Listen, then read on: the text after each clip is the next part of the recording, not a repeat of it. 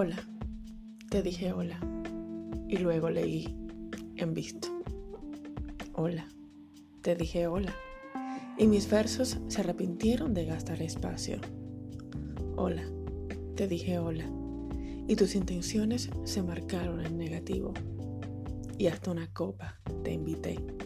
Las opciones te envié y volví a leer en visto.